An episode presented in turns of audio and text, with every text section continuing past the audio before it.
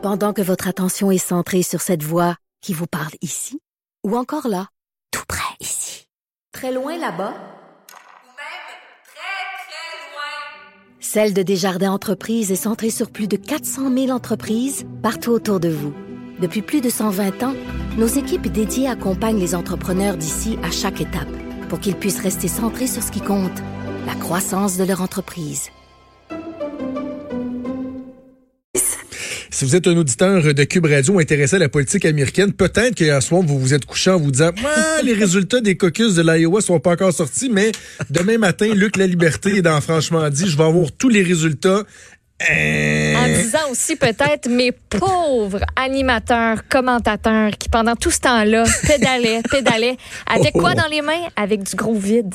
Argin, Je Luc, les résultats qui sont Bonjour. toujours pas sortis. Ben, écoute, je rigole, mais en même temps, je me disais, parce qu'on est tous dans les médias, puis parfois télé, Ouais. radio, combiné. C'est là. pas le fun de faire du Pas, temps. pas de Oh, matière première, là. Il y, a, il y a une limite à commenter le dernier C'est sondage ou les derniers ragots, les derniers potins de corridor. Fun. Hey, je, je vous raconte une anecdote. tu sais.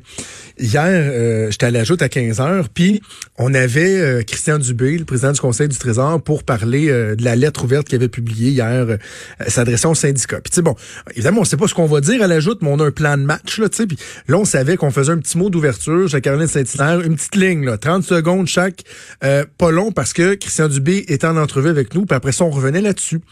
Et l'entrevue se passe, euh, Christian Dubé, lui, est à l'étage en dessous, là, donc c'est les, les, les les techs d'ici qui gèrent tout ça. Il y a eu un petit problème dans. En fait, il y a eu des changements dans les lignes téléphoniques là, au cours des derniers jours. Et quand ils sont venus pour aller à Christian Dubé, ben, ils se sont rendus compte que lui entendait pas, le son n'était pas là. Mais ça s'est pas rendu en ondes. là. Tu sais, C'est en faisant les tests à la régie. Et là, nous, on comprend que finalement, il est pas encore là. Donc, tu étires le temps. Tu fais une petite minute de plus, mais tu tu sais, tu te dis en même temps, je veux pas partir sur une longue explication parce que peut-être qu'ils vont dire, OK, c'est beau, on rentre. Et là, moi, dans mon petit studio ici à Québec, Luc, tu connais très bien, tu étais là il y a 30 secondes. oui. La salle de montage et l'espèce de régie où ils font toutes les connexions téléphoniques, c'est juste à côté. C'est un, c'est un petit garde-robe. là. Et là, c'était le branle-bas de combat autour de moi. Parce qu'il y a quelque chose qui marchait pas. Dans la salle de montage, Montréal essayait d'appeler pour parler au technicien qui lui parlait avec son cellulaire dans la salle de, dans, la petite salle à côté.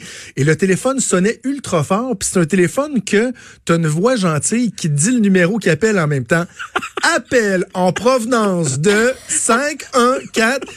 Et là, à pause, j'ai su que dans mon micro, ça pognait, là. Il l'entendait. non. on a, fait que finalement, on a fait comme 10 minutes à pas savoir ce qui se passait avec le monde autour de moi qui courait. Et là, tu te dis, God, tu sais, j'espère que ça n'a pas trop paru. Et bref, tout ça pour dire que des fois, tu as des défis comme ça en télé Ouais. ou en radio. Faut que tu fasses du temps. Ça fonctionne pas. Faut pas que ça paraisse.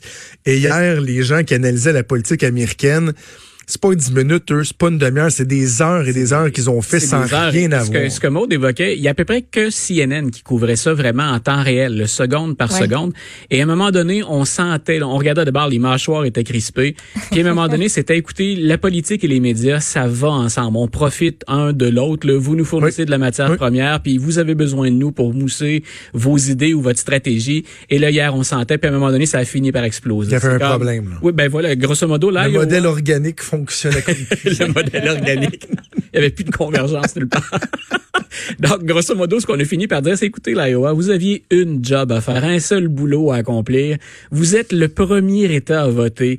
On préserve ce statut-là, ce privilège-là pour vous, et on n'est même pas en mesure d'obtenir un seul Ah, résultat. Pas après 15 minutes, Ouais. pas après une demi-heure, après 3 heures, 4 heures. Et finalement, bon, on est allé au lit hier soir, tout le monde, en n'ayant absolument rien à se mettre sous la dent, ou si peu. Ça me fait penser à la, la page Twitter You only had one thing to do. Oui, Ouais. voilà. C'est c'est Exactement. exactement ça. exactement mais bon, OK, là, les gens nous écoutent, Oui. Luc, puis ils disent, ben bon, mais qu'est-ce qui s'est passé? Donc, passé? on est euh, au lendemain, là, tu sais, il est- il est 11 heures. Je sais qu'il y a des gens qui vont nous écouter en rediffusion aussi, mais on est 11 heures, le lendemain des caucus. Ouais. On n'a toujours pas eu de résultats. Qu'est-ce qui s'est passé? Ça me prend juste une petite mise en contexte. 2016, Hillary Clinton l'emporte devant Bernie Sanders par 0.3 Et l'équipe de Bernie Sanders, le pointage qu'on avait, chacune des équipes, bien sûr, euh, cumule ses propres renseignements, chacune de son côté. Et on sent l'étonnement du côté de Bernie Sanders. Lui, il est convaincu qu'il a devancé Mme Clinton. Et déjà, il suppose que Parti démocrate avantage à l'occasion Mme Clinton. Donc, on a dit, en Iowa, vous allez devoir être beaucoup plus transparent par rapport à vos résultats. Euh, et moi, je voudrais que ça change. Et, et, on sait que finalement, la campagne de Bernie a été tellement populaire, euh, on n'a pas eu le choix au sein du Parti démocrate d'apporter des changements. Même Mme Clinton avait modifié sa plateforme électorale en cours de route. Et, il y a eu du poids, M. Sanders, en 2016. Et donc, l'Iowa, hier, tentait une nouvelle... C'est archaïque ce qu'on fait. C'est une euh, la, procédure des caucus. Là, on remet ça en question depuis des années. Mais là, on avait dit non seulement euh, on va laisser les gens dans les petites salles, hein, dans l'ensemble des circonscriptions, tenter de se séduire mutuellement pour euh, changer de camp, mm-hmm. mais on va fournir les résultats plus rapidement parce qu'on va introduire une nouvelle application.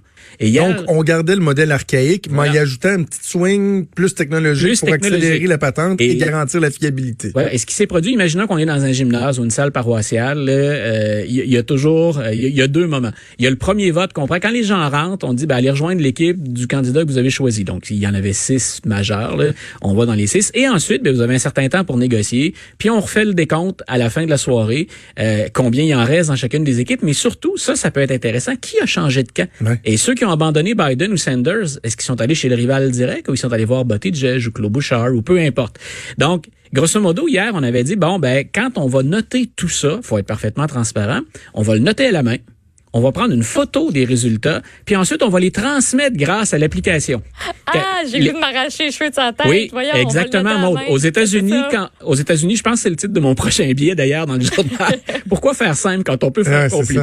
Et ce qui s'est passé hier, et là c'est absolument ahurissant, c'est qu'à la fin de la soirée, quand est venu le temps d'acheminer les résultats, ben le résultat à la main, la photo et l'application, il y a des résultats pas partout, mais il y a des résultats qui ne concordent pas. Ça marche pas. Donc, et comment se fait-il que ça ne fonctionne pas? Donc là, on a paniqué. C'est là où on a dit aux journalistes, on a raccroché au nez des journalistes et des gens qui appelaient pour s'informer, mais quand on a les résultats. Et là, on a dit, euh, il y a un problème. On n'a pas été hacké ou piraté. Hein. C'est pas les Russes qui interviennent à la demande de mm-hmm. Donald Trump. Euh, on a un problème avec la fiabilité de nos résultats. Et ce qu'on suppose, c'est qu'on a passé la nuit à revoir ça à la mitaine. Mario Dumont utilisait l'expression tantôt à la mitaine. Donc, on a refait ça à la main, mais même là, c'est étonnant que ça prenne autant de temps. Et là, ce à quoi on a eu droit, donc pas de résultat, mais pendant ce temps-là, non seulement il y a des journalistes qui ragent en studio, on peut se dire, bon, à la rigueur, les journalistes passeront deuxième, les politiciens. Donc, on regarde les campagnes, mais tous ces gens-là, les Joe Biden, les Bernie Sanders, Elizabeth Warren, eux, l'avion est déjà sur le tarmac. Ah oui. on s'en va au New Hampshire, parce que la prochaine, on passe la prochaine semaine sur le terrain. On fait quoi avec nos partisans puis nos bénévoles qui sont en Iowa, à qui on n'a pas encore parlé. On ne sait pas si on est gagnant, on ne sait pas si on a bien performé, on ne sait pas si on s'est fait légitimer. Comment on va adapter le message au New Hampshire en fonction de ce qui s'est passé la veille? Voilà, puis ben, il faut partir. Là. Quand est-ce qu'on les a, les résultats? Parce qu'on décollera pas à 4 heures du matin pour aller au New Hampshire. Nous, on pensait partir à la fin de la soirée, raisonnablement, 11 heures minuit, tout le monde, tout ce beau monde-là était dans l'avion. Donc là, hier, on a eu le droit à une scène surréaliste, c'est qu'on a dit, ben, on va aller s'adresser à nos partisans. Ça a commencé avec Mme Klobuchar du Minnesota. Et là, chacun s'est mis, en très mauvais français, à spinner ou à récupérer le peu d'informations qu'on avait. Mm. Madame Klobuchar a commencé à dire, écoutez, on n'a pas les résultats, mais on a fait mieux que ce à quoi on s'attendait. Votez ah. pour moi. Euh, Pete Buttigieg est sorti en disant euh, personne ne m'a vu venir, je pars de loin, un peu comme un certain Barack Obama. Je suis arrivé ici avec l'espoir et je suis gagnant. Euh, et à l'autre extrême, vous aviez Joe Biden qui, lui, selon le peu d'informations qui circulent, s'est littéralement fait écraser par Sanders et par Buttigieg. Ah ouais. Et de sa campagne, ce qu'on a entendu, c'est pourquoi on gèle pas les résultats pour l'instant. Grosso modo, pourquoi laisser sortir des informations qui montrent que je me suis fait écraser alors que je m'en vais au New Hampshire et que je suis encore au plan national le favori. Donc, en bon québécois, puis c'est une expression un peu euh, un peu bancale, mais c'est le bordel. C'est ah l'histoire. Et on fait ça quand, Jonathan? Le premier vote, alors que tous les projecteurs, pour une rare fois, sont braqués que sur les démocrates. Et aujourd'hui, ben, le président des États-Unis s'adresse à l'union américaine, ben à la population américaine. Euh, où blackout. Ben, écoute, il est ce soir, là, il va arriver en disant, euh, il y a un sondage Gallup, 49 des gens, c'est ma meilleure cote d'approbation depuis le début. Euh, l'économie va bien. Euh, je suis en train de m'entendre avec la Chine. On s'est entendu avec le Mexique. Le, procès, ça va être fini. Le procès, ben, écoutez, vous vous êtes essayé avec Mueller, puis on s'est essayé dans un procès qui est tout croche. Les démocrates, en plus, sont même pas capables de gérer leur élection. Allez-vous leur laisser gérer le pays? Donc, on a offert sur un plateau d'argent euh, une très très un très très beau contexte pour que M. Trump arrive en forme, bien disposé ce soir. C'est drôle, j'ai envie de faire euh, une espèce d'analogie euh, d'aéronautique, tu sais. Parce que, non, mais au-delà des faits, du fait que des gens vont écouter ça en disant, bon, ok, les médias, ils ont pas eu leur nana. Non, non, c'est pas ça. Ah c'est que ça. stratégiquement, un candidat, là, va se servir, par exemple, des primaires. Ben oui. Imaginez une piste de décollage d'un, pour un avion, là. T'es au pied de la piste, là. Et là, tu mets les gaz. Tu montes tes gaz tranquillement. Là, là tu mets les gaz dans le fond. Là, t'accélères, t'accélères, t'accélères. Tu prends ton envol. C'est un peu ça. Là. Hier, les candidats voulaient prendre, avoir un bon résultat, parler de ce bon résultat-là, galvaniser les troupes, ensuite s'en aller au New Hampshire, puis d'a- de, continuer la montée. Là, c'est comme si à toi de 30 pieds, tu mettais les breaks finalement de ton appareil. Là. Tu sais, oh, break, non, finalement, on décolle pas. Euh, là, en bout de ligne, tu décolleras pas. là. L'avion va faire... pff. Sel- Selon ce qu'on a comme info, là, il y aurait deux gagnants proches. Mais celui qui se démarque clairement, ce serait Bernie Sanders. Imagine l'occasion ratée pour Bernie Hein? Sanders. Dans les trois dernières semaines, on dira ce ne sont que des sondages. Et ces sondages-là montrent que non seulement il y a beaucoup de partisans, non seulement ils grimpent, mais que ces gens-là sont passionnés, ils sont enthousiastes. Hier, t'aurais aimé ça, hein, pouvoir galvaniser tes troupes, Ben pour oui. Ben passer le message sur CNN que t'as accusé oui. il y a pas longtemps de te nuire. D'ailleurs, les partisans de Bernie ont dit CNN a un biais contre Bernie Sanders. Qu'est-ce que t'aurais aimé être en mesure de soulever tes troupes puis de partir hein, avec ce, ce beat-là ou ce talent-là vers le New Hampshire? Buttigieg, il était quatrième, parfois cinquième, puis les gens disent ah, l'homosexualité, le mariage entre conjoints de même sexe, son âge, il est très jeune, peu expérimenté. C'est pas pour rien hier qu'il a essayé de tourner ça comme ça. Ne serait-ce qu'être deuxième au New Hampshire, devant Bernie Sanders, euh, devant Joe Biden, devant Elizabeth Warren, devant Amy Klobuchar. Pour Buttigieg hier, même deuxième, c'est une victoire. C'est ça, Il peut ça. construire là-dessus. Donc, bien sûr que dans les médias, on a besoin de matières premières, mais il- on a plus besoin chez les politiciens des médias pour passer ce message-là, puis pour galvaniser nos troupes. Hein. C'est, on se nourrit mutuellement, qu'on aime ça ou pas. Là, Parfois, il y a une certaine proximité. Mais donc, les candidats hier devaient être particulièrement en colère. On a fait contre mauvaise fortune bon cœur, on l'a pas affiché publiquement, mais qu'est-ce qu'on doit se faire secouer le pommier en Iowa aujourd'hui? Hey, incroyable. Et co- comment vous en êtes arrivé là? Vous n'avez pas fait de répétition générale? L'application, vous l'aviez pas testée avant? Ça fait tout sauf sérieux. Et moi, je serais pas étonné parce qu'après chaque élection, on revoit le calendrier des primaires et des caucus. Et je disais tout à l'heure, on n'a jamais touché au New Hampshire et à l'Iowa. On vote toujours en premier. Moi, je suis convaincu que si le vote se prenait aujourd'hui, on va laisser retomber la poussière, mais l'Iowa serait relégué en queue de peloton au mois de juin, quand plus personne s'intéresse à la course, parce qu'on a déjà choisi qui allait nous représenter. Bon, et évidemment, pendant ce temps-là, tu le disais, le président, lui, va y aller Ouais. de son État de l'Union, son State of the Union ce soir, va sûrement régler quelques comptes politiques, faire état de sa popularité, mais c'est aussi souvent l'occasion, l'État de l'Union, de, de parler de nouvelles initiatives, Ouais. de la vision du gouvernement. Est-ce qu'il y a des choses qui, qui filtrent? Est-ce qu'on sait euh, ce à quoi on est en droit de s'attendre pour ce soir? Essentiellement, c'est c'est ce que veulent faire tous les présidents, peu importe le, le, le nom du président. On veut, hein, the state of our union is strong. Hein, L'État, la direction dans laquelle Ça on va bien. Ça va bien. Donc, c'est exactement ce que souhaite faire M. Trump ce soir. Donc, je disais, bien sûr, on le connaît, là, il va s'attribuer une large part du mérite. C'est très, très rare qu'il partage hein, le- le- le- Mais ce soir, il a sur le fond, on pourrait jouer sur, des détails ou sur certains argumentaires, mais il a un très bon contexte pour effectuer ce discours-là. Officiellement, je suis certain qu'il aurait aimé être débarrassé complètement de la procédure de destitution. On ne va voter que demain, mais il peut, à sa manière coutumière, bomber le torse, M. Trump, ce soir. Et je l'affirmais précédemment, on lui a offert sur un plateau d'argent un bon contexte. Ce qu'on peut surveiller ce soir, est-ce qu'il va oser, je le disais, je le laissais entendre un petit peu, mais va-t-il oser défier effrontément les démocrates sur la procédure de destitution? Euh, on parle de, de plus en plus aussi du non-respect du décorum ou de l'étiquette. Est-ce que les démocrates ce soir vont oser faire ce que des républicains avaient déjà fait à Barack Obama? Et ça montre aussi que nos institutions démocratiques sont pas tout à fait en bonne santé ou que tout va pas bien.